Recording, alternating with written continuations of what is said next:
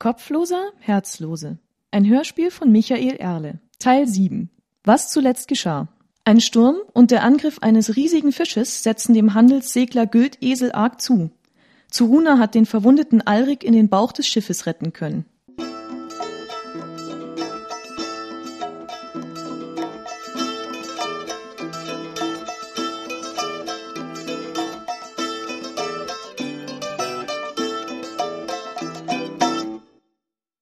Sie riss die Luke auf und zerrte den Leblosen in einem Schwall rötlichen Seewassers die Stiege hinunter in den Laderaum.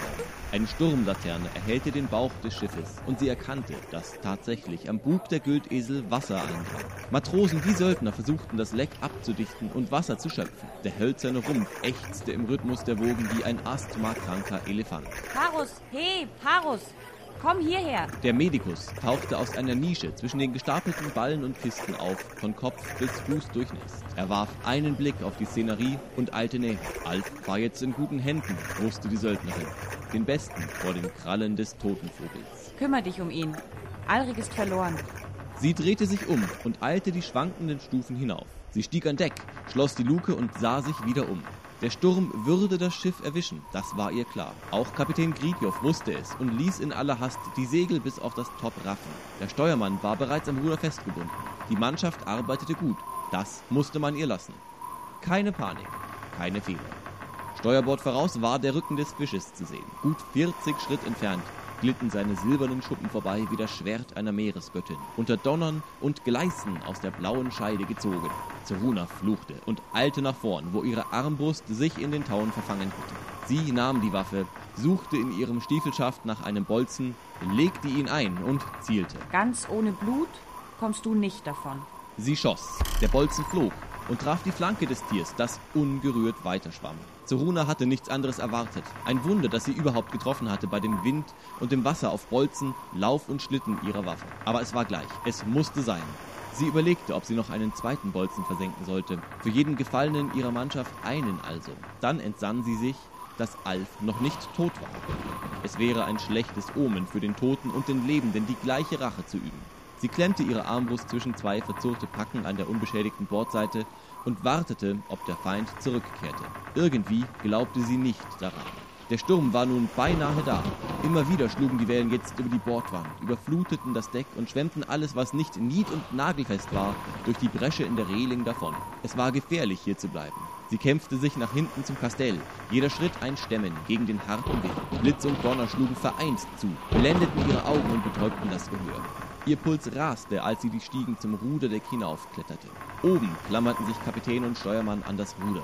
Trotz ihrer Anstrengungen schlug es noch immer hin und her wie der Kopf eines Hundes, der eine Ratte totbeißt. Zwei feste Seile um die Schultern der Seeleute sicherten sie an einem Ring, der eigens für diesen Zweck in einem festen Balken des Decks verankert war. Zwei weitere Seile waren dort fest, ihre Enden hingen durchnässt aufs Hauptdeck hinab. Die Söldnerin hielt sich am Ring ein und zog eines der Taue zu sich. Es war schwer vom Wasser und ließ sich kaum vernünftig knoten. Sie sicherte sich trotzdem mit einer Schlaufe um Brust und Schulter. Wenn sie hier blieb, wollte sie nicht riskieren, Alriks Schicksal zu teilen.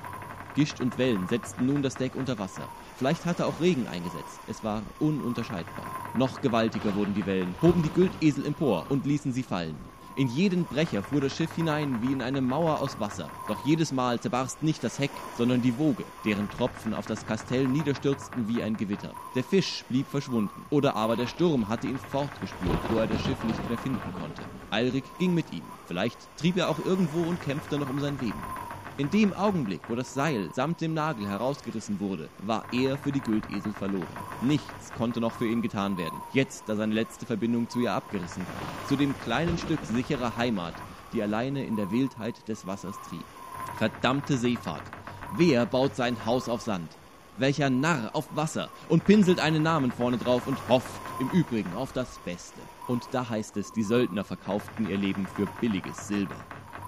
Stundenlang kämpften sie mit den Elementen. Dann brach das Ruder und sie waren dem Meer hilflos ausgeliefert. Da es vernünftiger war, unter Deck auszuharren, zogen sie sich dorthin zurück und warteten ab, was geschehen würde. Gegen Mitternacht ging auf einmal ein heftiges Beben durch das Schiff. Die Verteuerung einiger Kistenstapel riss, sie stürzten um und erschlugen einen der Matrosen.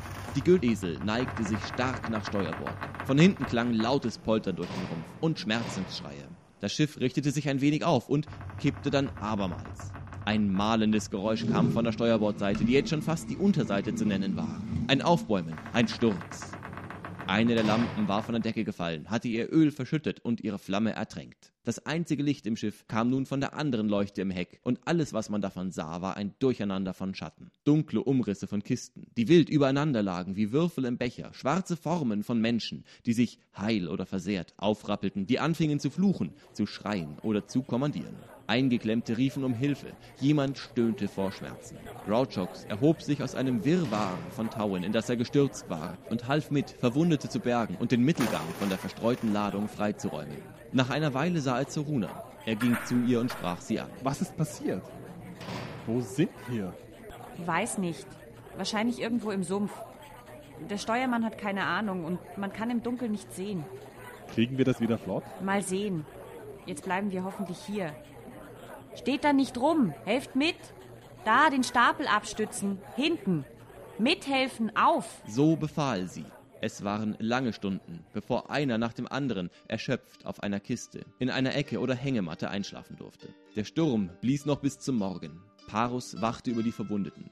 Zwei waren dazugekommen, als das Schiff auf Grund lief. Einer davon war der Händler Grebbert. Vier andere hatten geringere Verletzungen. Zehn waren unversehrt. Immer noch stand das Wasser im Rumpf knietief, aber das Leck war gestopft und die Ladung wieder verräumt. Das Ruder lag bereit, anstelle seines zerbrochenen Vorgängers montiert zu werden. Grouchox legte sich zur Ruhe und hatte kaum das Träumen angefangen, als ihn Zuruna weckte. Es war alles andere als ein erhebendes Gefühl, das musste er erkennen, wenn er sich in Zukunft von ihr wecken ließ. Und er hoffte trotz allem, dass dies noch oft geschah.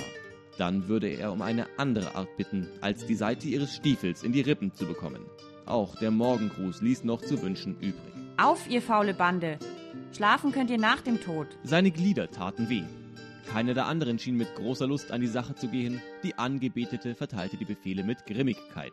Amir, Thorak und er selbst sollten die Umgebung erkunden und lange Seile mitnehmen, falls der Boden nicht fest genug war, um sie zu tragen. Bis Mittag mussten sie zurück sein und sich aus allem Ärger heraushalten. Er war froh, aus dem Bauch des Schiffes fortzukommen, der sich bei Tag sicher aufwärmte wie ein Dampfbad. Die anderen mussten Wasser schippen. Auch das eine Arbeit, die er gerne verpasste. Er hörte noch halbherzig den restlichen Anweisungen zu. Das Segel als Schattenspender über das Deck spannen, die Verwundeten hinaufbringen, wenn der Wind die Schnaken vertrieb, ein qualmendes Feuer entfachen, wenn nicht. Dann machte er sich schnell fertig, um mit den anderen beiden aufzubrechen. Odysophes Fass stellte er in die Küche. Dem Hamsterprinzen selbst gab er Wasser, Körner und einen Platz in der Westentasche. Er gürtete sich mit seinem Degen, hängte einen Wasserschlauch um und kramte so lange in seinem Seesack, bis er einen Hut fand, der ihm mit einer weit ausladenden Krempe Schatten spendete.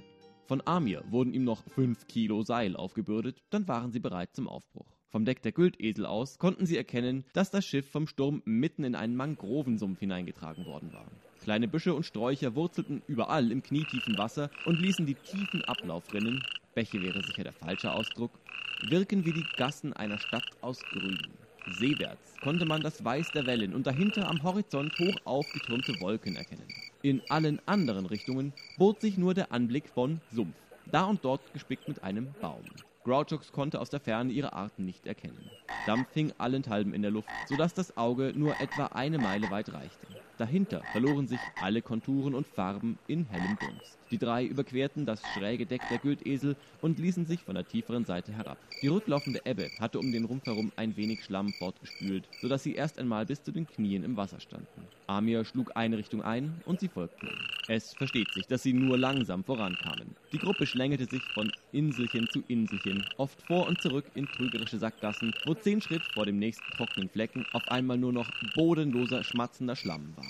Zweimal mussten sie Amir herausziehen, wenn er sich auf der Suche nach einem Weg zu weit vorgewagt hatte. Nach einer Dreiviertelstunde etwa, das Schiff lag keine halbe Meile hinter ihnen und sah aus wie ein Stück Treibholz, entdeckte Grouchox eine Gestalt, die sich hinter einem größeren Busch versteckt hielt. Sie war einen kräftigen Steinwurf entfernt zur Linken und der drei Söldner offensichtlich gewahr. Als sie bemerkte, dass der Schelm sie gesehen hatte, machte sie sich so schnell es ging davon. Das war, der Natur des Sumpfes entsprechend, nicht sehr schnell, und so hatten Amir, Thorak und Grouchox genug Zeit, sich zu beraten. Hey, seht mal, da ist wer. Hat's ganz schön eilig. Wollen wir ihn umlegen? Nein, Aber er kommt davon. es ist nur ein Torfstecher. Du weißt genau, dass es ein Spion von Strandpiraten ist. Mach ihn tot! Wir könnten ihn ja einfach fangen. Ja, Das ist dumm. Der kennt den Sumpf wie sein eigenes Bett. Der läuft uns einfach davon. Es war die langsamste Verfolgungsjagd, die Grouchock seit seinem Wettstreit mit dem Schneckenbold erlebt hatte. Nach einer Weile wurde es Thorak zu blöd. Er nahm die Armbrust und wollte anlegen, doch Amir schlug sie ihm aus der Hand. Der Bolzen fiel in eine trübe Wasserlache und Thorak begann auf der Suche danach, im Schlamm zu wühlen. Jetzt schieße ich ihn. Jetzt schieße ich ihn. Den kriegen wir nie. Er gab die Suche auf und zog einen neuen Bolzen aus dem kurzen Köcher an seiner Hüfte. Die Widerhaken verfingen sich in einem Lederband. Er rupfte hastig daran, zwei, dreimal, bis er den Bolzen frei bekam. Nein! Götter verdammt, was ist los mit euch? Habt ihr so wenig Mumm wie Hirn? Ich hab keine Lust. Der kommt uns davon und morgen Nacht wimmelt es von Plünderern. Verflucht verdammt! Aber Amir ließ ihn nicht los, und so musste er Waffe und Bolzen nach einer Weile wieder wegstecken. Das wird uns noch leid tun. Alle drei standen nun einen Augenblick dumm herum, während ihre Füße ganz langsam tiefer in den Boden sanken. Also weiter. Sie setzten ihren Weg fort und beschrieben ungefähr einen Kreis mit einem Umfang von vier Meilen um die Güldesel. Sie konnten nichts Ungewöhnliches mehr entdecken, stellten aber fest, dass seewärts des Schiffes bei Flut kein Fortkommen mehr möglich war. Die Rinnsale, die sich hier in den Boden gegraben hatten, wären dann möglicherweise tief genug, um die Güldesel wieder zum Schwimmen zu bringen. Die nächste vielversprechende Rinne war aber 200 Schritt weit weg. Insgeheim hoffte jeder, dass es zu Runa oder dem Kapitän nicht in den Sinn kam, den Kahn so weit schieben zu lassen. Von ihnen. Durch den knietiefen Schlamm. In der schwülen Hitze des Sumpfes. Hoffentlich nicht. Als sie wieder auf die Güldesel zuhielten, konnten sie sehen, dass die Reparaturen trotz aller Widrigkeiten abgeschlossen waren. Das Leck schien recht ordentlich abgedichtet, ein neues Ruder lag schon bereit und musste nur noch in Position gebracht werden, sobald wieder Wasser unterm Kiel war. Eine Wache lungerte träge im Schatten des gespannten Segeltuchs und wehrte sich notdürftig mit einem Fächer gegen die Mücken. Ein heißer Wind ging, der das Schnakenzeug wenigstens einigermaßen fernhielt. Ein Dutzend Sklaven mit Palmwedeln hätten sonst die Wache nicht vor Bissen und Stichen schützen können. Er, es war einer der Matrosen, begrüßte die Patrouille mit einer müden Handbewegung und ließ ihnen eine Strickleiter über die Bordwand herab. Sie wischten den schlimmsten Schmutz ab und gingen, um zu Runa zu berichten. Rundum nur Sumpf. Eine halbe Meile seewärts, mehr als eine zu Land. Ein Einheimischer hat uns gesehen und Reis ausgenommen. Heute Nacht schieben wir den Kahn zurück ins Wasser. Die Strandpiraten werden schon nicht so schnell sein. Falls doch, Grautschocks, du gehst in den Ausguck. Ruht euch aus. Ihr braucht eure Kraft nach Einbruch der Dunkelheit. Sie nahm einen großen Schluck aus einem Krug. Es war Wasser darin. Grouchox versuchte erfolglos, sich von Schlamm und Pflanzenresten zu befreien. Das Wasser war streng rationiert und er wollte nichts von seiner kargen Zuteilung verschwenden. An Deck zu gehen war wegen der Mücken nicht möglich. Nahe dem Schiff im Windschatten gab es ganze Schwärme davon. Selbst ins Innere verirrten sich immer wieder welche, wo sie in der schwülen Hitze den Matrosen die Haut zerlöcherten. Wer an den Stichen kratzte, bekam große rote Flecken an der entsprechenden Stelle. Alle saßen sie herum, dumpf vor sich hin brütend und warteten auf den Sonnenuntergang. Manchmal kam aus dem notdürftigen Lazarett das Stöhnen eines Verletzten. Ob es Alf war, ein Matrose oder der Händler, konnte man nicht unterscheiden. Es war düster, weil sie auch an Lampenöl sparten. Nach ein paar lustlosen Bissen legte sich Grouchox auf eine Kiste unterhalb der Decke und versuchte zu ruhen. Doch es wollte sich nur eine unruhige Karikatur des Schlafes einfinden, durchbrochen von wirren Träumen.